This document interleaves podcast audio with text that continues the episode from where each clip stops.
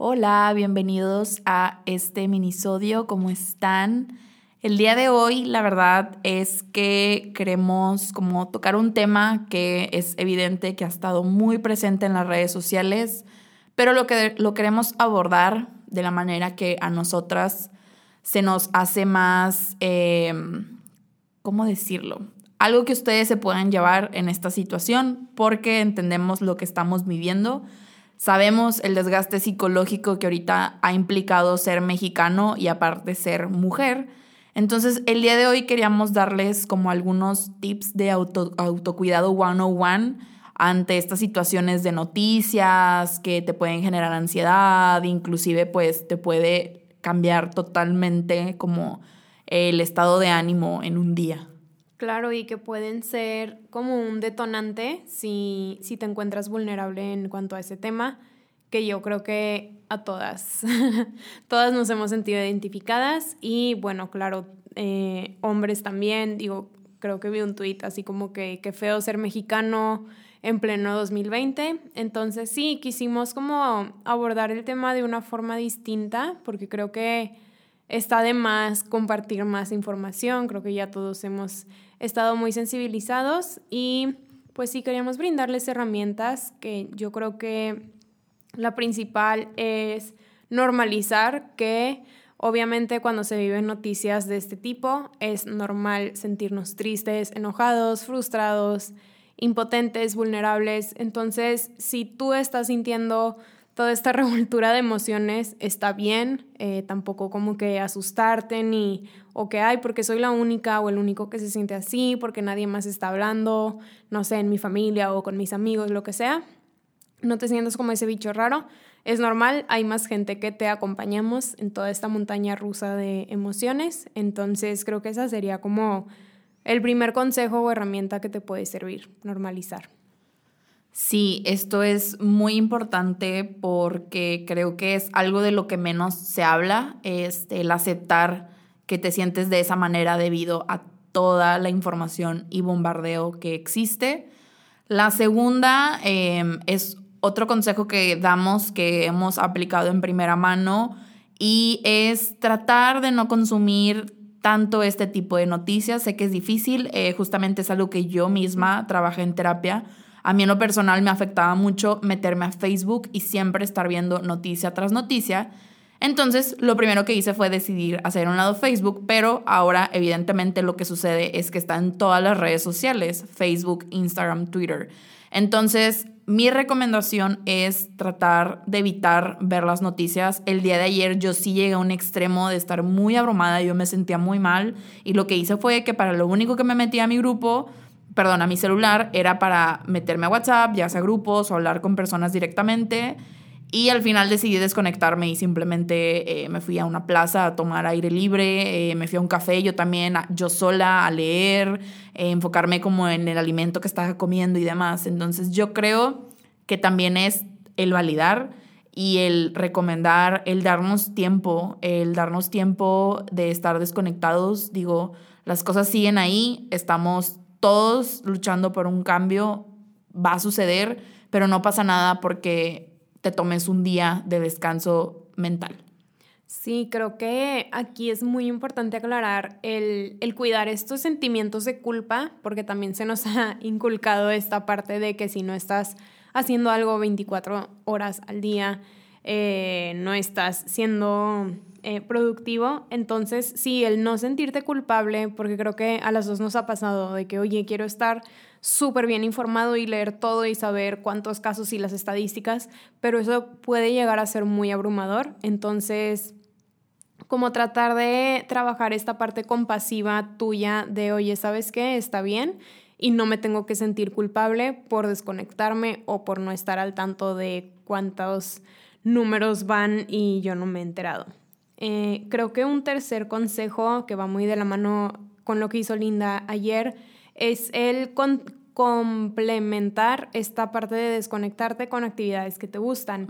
Creo que en mi caso muy particular, justo me acabo, me acaban de regalar, bueno, nos acaban de regalar mis papás dos mascotas en mi casa, entonces eso para mí ha sido un muy gran distractor porque pues es como esta emoción de que hay perritas nuevas, qué padre. Y también en lo personal, las mascotas siempre me han, me han ayudado como con temas de ansiedad. Entonces, como que el sentirlas ahí conmigo, acompañándome, me hizo sentir muy tranquila.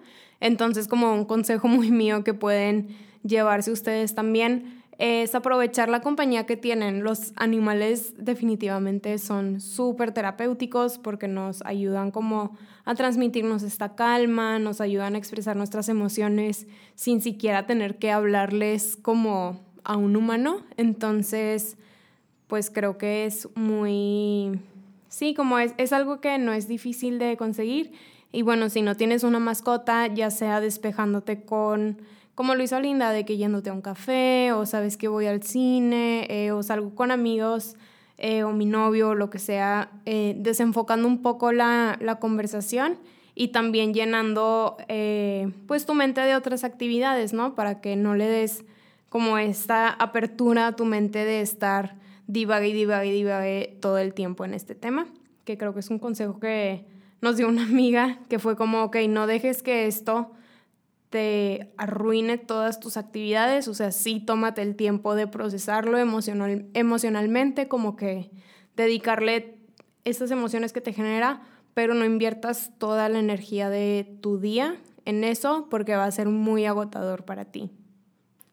Sí, totalmente. Y también de la mano, bueno, todos van de la mano, pero el cuarto consejo eh, yo creo que involucra que también hay que ser conscientes con lo que estamos compartiendo. Sabemos que hay demasiadas noticias, este, artículos amarillistas, entonces nosotras queremos invitarlos a más que compartir las noticias, compartamos soluciones o movimientos que se están generando como solución, ya sea desde las marchas que se están organizando, eh, no sé, como cosas informativas, por ejemplo, justamente eh, Marcela Ibarra, con la que grabamos el último episodio, que es ilustradora, empezó a compartir por medio de ilustraciones explicando qué eran los micromachismos, frases que van de acuerdo. Entonces, a mí se me hace muy valioso esa parte de, ok, en vez de compartir imágenes horrorosas que no tenemos por qué estar compartiendo, eh, mejor compartamos este tipo de soluciones y también va de la mano de no sentir esta culpa si no podemos ser parte de todas las soluciones. Eh, dos ejemplos muy buenos. Uno es las marchas. Eh, a mí me sucedió que una de las marchas que se realizaron aquí en Monterrey hace poco, yo decidí no acudir porque yo sabía que me encontraba en una etapa muy vulnerable y si iba me iba a sentir muy desgastada. Entonces está bien que te pongas un límite, está bien que no te expongas, está bien que seas parte de la solución sin tener que ir a este tipo de cosas. El segundo es, pues, no sé si han escuchado, pero eh, se está haciendo esta invitación a hacer un paro total por parte de las mujeres este 9 de marzo. Entonces es evidente que no todas las mujeres se pueden prestar a ser parte de este paro, ya sea por cuestiones económicas, emocionales, lo que sea. Entonces obviamente hay opciones. Tú puedes ser parte de la causa, no sé, vistiendo de morado ese día, acudiendo a la oficina de morado, Em, igual siguiendo compartiendo solamente información como fiable, confiable. Entonces, creo que esto es muy importante y también otra parte es tener mucho cuidado con las fake news. Es crucial, sabemos que hay basura cibernética por todos lados, entonces tratemos de ser un poquito más críticos con lo que leemos, con lo que decidimos compartir antes de hacer un comentario hay que pensarlo dos veces, saber si realmente vale la pena. Creo que todo va de la mano, como el cuestionarnos realmente si sirve de algo lo que estamos haciendo. Eh, en torno al tipo de comentarios que a veces yo sé que nos puede ganar el sentimiento, la rabia, la emoción. Creo que sí, hay que pensarlo dos veces ahorita. Este, y pues sí, creo que eso es algo muy importante. Sí, yo creo que como un quinto elemento, ay, quinto elemento en Avatar. Eh, no, una quinta herramienta puede ser también como elegir nuestras batallas, eh, que es algo que ya les hemos compartido nosotras, que ha sido como nuestra más grande piedra en el camino. Si tú quieres defender esta causa, pero te das cuenta que la otra persona o la otra parte eh, de la que estás dando tu mensaje no entiende y no, no lo vas o no la vas a hacer cambiar de opinión, elige tus batallas, porque así como esa persona o ese grupo de personas no van a cambiar su opinión, ellos no te van a cambiar la opinión a ti, entonces creo que es un consejo que a mí me ha servido mucho, que también he visto como en, en Twitter que por ahí un amigo puso como que, oigan, pero es que, ¿qué pasa? Eh, ¿Ustedes qué harían si se están dando cuenta que de repente muchas personas, no sé, por ejemplo, en, su Facebook, de que ponen comentarios muy polémicos eh, y tú sabes que es, están defendiendo algo que no deberían de defender, como que, ¿qué haces? Entonces, es como, híjole, elige tus batallas y de hecho le comenté a, a, esa persona y alguien más le comentó de que sí, definitivamente es de los mejores consejos que he aplicado. Entonces creo que también aplica en este momento. Eh, ¿Por qué? Porque son temas como muy desgastantes emocionalmente. Es inevitable hablar de, pues, de un feminicidio sin involucrar nuestra parte emocional y mucho más cuando somos mujeres y conocemos eh, pues todos los niveles que hay antes de llegar a eso. Entonces, si tú sabes que no vas a cambiar a otra persona, ni te desgastes por, por hacer la lucha en, en este momento. Tal vez en otro momento en el que no estemos todas pasando por este momento tan vulnerable, puedes hacerlo, pero una forma de cuidar tu salud mental sería esa, ¿no? Como la, anécdota que no me acuerdo quién usó de ejemplo hace poquito, pero como lo del avión, ¿no? Que te dice que si ocurre algo y salen mascarillas, primero te pones tú tu mascarilla y luego ayudas a alguien que requiera ayuda. Entonces pasa lo mismo con este tipo de temas. Primero cuida tú tu mente, tus emociones, eh, hasta tu integridad física y después ya puedes ayudar al otro. Sí, yo creo que nos gustaría que se llevaran principalmente estos cinco consejos. Son cosas que de verdad nos han funcionado. Este, pues que sepan que somos parte de esta causa, queremos ser parte de este movimiento y pues realmente es algo que van a ver en nuestras redes sociales. Digo, también es algo que fielmente creemos. Si tenemos un grado de influencia, lo vamos a utilizar de manera positiva y eso es siendo parte de esto.